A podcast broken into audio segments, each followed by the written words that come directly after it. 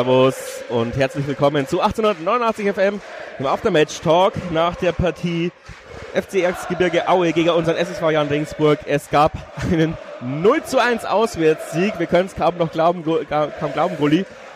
Also ich habe noch keinen Sieg in Aue kommentiert. Ich weiß nicht, ob du den letzten Sieg kommentiert hast. Ich kann es da jetzt auf Anhieb gar nicht sagen. Auf jeden Fall sind die sehr äh, rar gesät. Haben wir ja vorher schon gesagt gehabt. Das müsste halt, glaube ich, das dritte Sieg oder zweite Sieg hier in Aue gewesen sein, so rein. Also ist jetzt, kommt nicht so oft vor, wobei ja unsere Bilanz generell gegen Aue immer relativ schlecht ausschaut. Gegen Ostteams meistens äh, eher schlecht, ja. Aber heute haben wir uns wirklich für eine couragierte Leistung belohnt. Ich habe sehr, sehr viel gekrantelt auf jeden Fall während der, äh, während der Übertragung, weil wir es uns unnötig schwer gemacht haben. Ähm, aber fangen wir mal an. Ich finde, beide Mannschaften nicht gut ins Spiel gekommen, viel abgetastet. Wir hatten eigentlich gefühlt 90% Ballbesitz die ersten 10 Minuten, laufen dann aber so wieder in so einen Ballverlust rein ähm, und dann versucht Stefaniak das Ding aus weiter Distanz, der ditcht einmal auf, der Rasen heute sowieso die ganze Zeit ganz komisch, ähm, matschig, feucht, viel ausgerutscht, die Spieler in der ersten Halbzeit. Und wie gesagt, da kommt der Fernschuss, Stefaniak, er setzt einmal auf, äh, Felix Gebhardt hat so ein bisschen aus seinen Anfangsfehlern gelernt, faustet das Ding wirklich sehr routiniert mit den Fäusten nach außen, kein Problem. Ähm, gut, die Situation entschärft. Danach plätscherte das Spiel so ewig lang vor sich hin. Wir eigentlich immer besser, aber ich habe es gesagt, sobald, je näher wir dem Tor kommen, desto eher haben wir das Fußballspielen verloren. Also das war schon sehr bezeichnend, oder? Dass wir irgendwie wirklich saugeil uns durchkombiniert haben und dann kommen wir in Nähe des, des 16ers und auf einmal klappt gar nichts mehr. Ja, also es war besonders im letzten Drittel immer ein bisschen schwierig, das Ganze, weil eben auch viele Bälle, die ja dann nach vorne kamen, entsprechend entweder nicht ankamen oder so verlängert wurden, dass eben halt die ins Nichts gingen oder weil wenn die Bälle zu auf Ganaus gehen und der soll verlängern, ja, vor ihm ist keiner mehr. Und dann wird es natürlich immer ein bisschen schwierig und dann, ja, hat sich dann im Endeffekt viel auch bei Aue und da teilweise bei uns in den Reihen rund um die Innenverteidigung abgespielt. Ja, und es ist auch mal so oft passiert, super geiler Ballgewinn im Mittelfeld, du hättest Überzahl und dann kommt so ein Pass in den Rücken oder ein Fehlpass oder der kann, wird nicht angenommen. Ähm, war wirklich bezeichnende Situation, obwohl wir dann äh, laut Ticker drei richtig große Chancen hatten. Ähm, ich erinnere mich noch jetzt leicht, Diabusi über die rechte Seite, da hat er sich mal durchgetankt und bringt dann einen sehr geilen Flachpass. Dann kommt aber da gerade noch die Grätsche vom Auer dazwischen. In anderen Fällen rutscht der auch mal als Eigentor rein, aber bei uns eben nicht. Ähm, Granaus fasst sich da mal so ein Herz, zieht in die Mitte, ähm, geht am Pfosten vorbei und aber die allergrößte Chance in der ersten Halbzeit war Andi Geipel. läuft allein, ne, nicht allein, also ich glaube 3 zu 1 Überzahl war es. Andi Geipel hat sich den Ball auch selber erobert, läuft Richtung Tor. Ähm, sieht auch, dass Mendel relativ weit draußen steht und haut ihn dann mit 140 km/h am, am Lattendreieckreuz vorbei. Das hätte man besser ausspielen können. Ja, also du hast es gesagt, das war im Endeffekt kurzzeitiger 3 zu 1 Überzahl und ja, er hätte nochmal abgeben vielleicht sogar auch können oder noch den ein oder anderen Meter mehr, aber im Endeffekt der kämpft er den Ball, geht ein, zwei Meter und zieht sofort ab und dann geht es einfach unkontrolliert ja, ins Fangnetz in den Gästeblock. Ja, danach ist nicht mehr so viel passiert. Also ich fand, wir waren feldüberlegen, aber dann aber nicht mehr zwingend genug die Torchancen. Hätten da aber schon eigentlich 1-2-0 führen müssen durch diese Chancen. Und dann so Jan-typisch irgendwie, kurz vor der Halbzeit, 44. Spielminute, ähm, betteln wir nochmal um dieses 1 0 und Gebhardt und wieder mit einem unfassbaren Reflex ähm, fischt das Ding raus. Also ich weiß nicht, das war so ein Chipball, wo, wo Vukanic noch mit dem Kopf hinkommt. Ähm, und der, ja, er hat Mörderreflexe und kratzt das Ding kurz vor der Linie weg zur Ecke. Ähm, und dann ging's in die Pause und wir haben schon gesagt, ey, Joe Enox, da ist ein Riesenloch im Mittelfeld, das musst du irgendwie schließen. Und ich finde, in der zweiten Halbzeit hat sich Feed, den ich in der ersten Halbzeit wirklich kein einziges Mal gesehen habe, in der zweiten Halbzeit hat man ihn tatsächlich gesehen, dass sein Auftrag war, ähm, vorne mehr drauf zu gehen, vorne die Lücken zu schließen. Dann war Feed nicht viel besser, aber allein diese Ver Verrutschung hat, glaube ich, das schon dafür geführt, dazu geführt, dass wir mehr Räume hatten, auch außen. Also es ist viel, in der zweiten Halbzeit viel öfter passiert, dass man mal die Außen schicken konnte, weil überhaupt Überzahl herrschte. Und das hat in der ersten Halbzeit eben nie funktioniert, dieses Nachrücken und sowas. Ähm, ich fand die zweite Halbzeit von uns eigentlich viel, viel besser, obwohl es bis zur 75. Minute gedauert hat, bis wir eine richtig große Chance hatten und die war dann drin.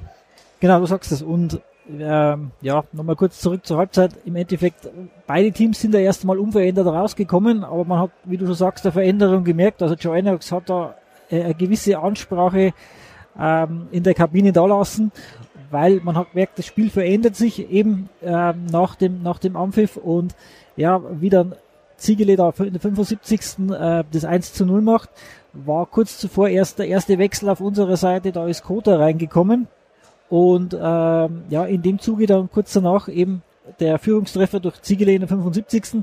Und ja, das war ein Kopfball, der dann ins rechte Eck einschlägt. War für Mendel nichts zu machen. Ähm, war im Vorfeld auch gut kombiniert und war auch verdient. Wie viele Eckbälle hat man am Ende? Ja, du hast mitgezählt. Waren es neun, also, acht? Acht habe ich noch mir notiert und Aue kam auf drei. Also na, bei acht Eckbällen darf man schon auch mal ein Tor schießen. Ähm, ich habe ein bisschen unterschlagen diesen Ghana aus Schuss an, an die Latte mit 400 kmh. Das war so eine Nicht-Chance. Da tankt er sich durch, äh, ähm, wird von vier Leute ähm, umringt. Das war schon in der 49. Minute. ähm, und haut das Ding dann halt volle Knecke ans Aluminium.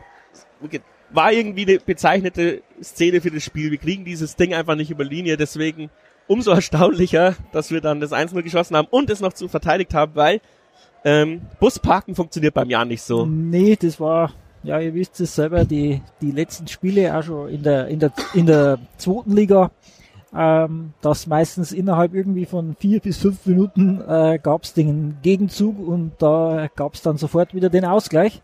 Und äh, diesmal haben wir uns da Gott sei Dank nicht angeschlossen und haben dann die Führung, ja, gut 20 Minuten, weil ja doch noch fünf Minuten Nachspielzeit waren, über die Zeit gebracht und haben dementsprechend da dem FC Erzgebirge Aue die erste Heimniederlage dieser Saison beigebracht, weil die hatten bisher die, die weiße Weste mit äh, drei Heimspielen und drei Siegen.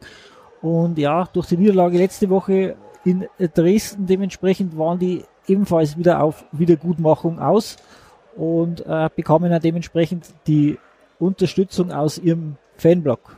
Also unterm Strich ein verdienter Sieg, aber wir müssen unbedingt, und das ist halt jetzt schwer in der englischen Woche dran zu trainieren, weil du wirst jetzt heimfahren, morgen in die Eistonne, Dienstag äh, regenerieren, Mittwoch, äh, Dienstagabend dann noch Besprechung und Mittwoch spielst schon wieder daheim gegen äh, Waldhof Mannheim. Macht das Stadion voll übrigens. Und ja, aber du, du, es fehlt noch brutal an Abstimmung, vor allem im Umschaltspiel, in der Offensive. Man, die Leute wissen teilweise auch noch nicht die Laufwege ihrer Mitspieler. Ähm, das ist jetzt Jammern auf hohem Niveau, weil wir gewonnen hätten, aber wir hätten das Spiel heute auch verlieren können oder noch, noch das 1 zu 1 fangen können und dann wäre das Fazit wieder ein ganz anderes. Und man muss das nüchtern analysieren. Die Mannschaft macht Spaß, ja, aber da muss, da muss noch viel mehr Abstimmung rein nach vorne. Und wir müssen irgendwie schaffen, dieses unfassbare Loch im Mittelfeld zu schließen. Das kriegen wir nicht geschlossen. Vielleicht muss man halt wirklich mal Feed für, äh, ja, ich weiß es nicht, für ähm, Hotman zum Beispiel opfern oder einen der Achter. Ich würde mir natürlich schwer tun mit Bulic und Geipel, weil die, die kann man nicht rausnehmen eigentlich, aber ich sag's immer wieder, ja, es ist halt dann ein Tick zu defensiv. Aber wenn du dann natürlich deine Standards machst und immer 1-0 gewinnst, dann hat der Fischer natürlich keine Ahnung von Fußball. Ja, aber somit, wie du sagst, der Sieg tut auf alle Fälle gut, wenn man auf die Tabelle so sieht. Ähm, und Spiel ist ja auch eine Trainingseinheit, das muss man ja auch sagen. Ja, da hast du völlig recht. Und ja, jetzt haben wir 13 Punkte, rücken wieder auf Platz 7. Aue bleibt auf Platz 3 mit 14 Punkten und man darf jetzt auch auf keinen Fall irgendwie sagen, ja, Mannheim, hm, die sind auf Platz 12, die haben auch 11 Punkte mittlerweile zusammen. 13 zu 13 Tore. Ja, da. Also die sind genau die Mitte. so ein bisschen. Und da muss man dann auch erst einmal schauen, ähm, die darf man auf keinen Fall irgendwie unterschätzen oder auf die leichte Schulter nehmen. Das glaube ich wird auch nicht, nicht passieren, weil in dieser dritten Liga so ziemlich alles möglich ist. Mannheim ist ja ein sehr etablierter Drittligist mittlerweile. Wir sind ja quasi wieder Frischfleisch. Sozusagen, aber. Oder wann sind die aufgestiegen? Nicht, dass ich mich jetzt wieder in die Nesseln setze. Ja, ich werde es nicht nachschauen. Also. Müsste aber die müsste schon zweite, dritte ja. Saison auf alle Fälle sein wieder von, von Mannheim, die sie da in der dritten Liga verbringen. Und ähm, haben ja ewig gebraucht, um aufzusteigen, haben ja, weiß ich nicht, wie viele Delegationen verloren, aber wir schwafeln wir wollen ja noch zur Pressekonferenz schaffen. Ähm, deswegen beenden wir das jetzt. Ich glaube, es gibt genug zu diskutieren die Woche. Mittwoch gleich wieder Turmfunk und Aftermatch Talk. Schaltet ein und kommt natürlich ins Stadion, wenn ihr, wenn ihr schafft. Danke, Gulli, für deine Zeit. Danke, Robert, und dann hören wir uns gegen oder sehen wir uns gegen Mannheim. Aber die Ehre. Servus.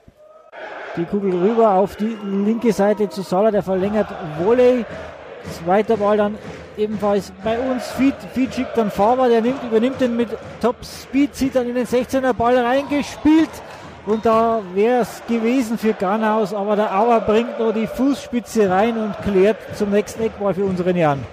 Ja, aber sowas muss man öfter machen. Mit unseren schnellen Außen mal 20, 30 Meter überbrücken und Faber hat die Ruhe bewahrt. In anderen Situationen fällt er auch das Eigentor bei so einer Grätsche. So jetzt die Ecke von der rechten Seite, die sahen bis heute immer ein bisschen besser aus als von der linken Seite. Wieder scharf reingedreht, Kopfball und, Tor, Tor ist es! Tor. Da ist das Ding endlich. Hochverdient, eben mit einem Standard. Puh. 1 zu 0, aber es ist noch viel zu gehen, 75. Minute. Aber der Dosenöffner, den ich unbedingt haben wollte, da ist er und ich habe keine Ahnung, wer da dran war. Herr Kopf, Fels und es war unsere 14, Robin Ziegele. Maschine. Der Ball ist erst bei Mendel. Mendel haut den wieder Richtung 16er. Ah, da rutscht er durch. Leute aufpassen. Ah, Bulic, Schuss. Und oh. Monsterparade, Monsterparade von Felix Gebhardt zur Ecke. Und wir betteln da wieder um dieses Tor. Wir betteln um dieses Tor. Das ist doch Wahnsinn. Ball ist im Aus. Jetzt erst Abpfeifer. 20 Sekunden noch, er pfeift nicht ab. Ja, pfeift ab. jetzt hat er Abpfeifer. Wahnsinn, Wahnsinn, er pfeift dafür früher ab.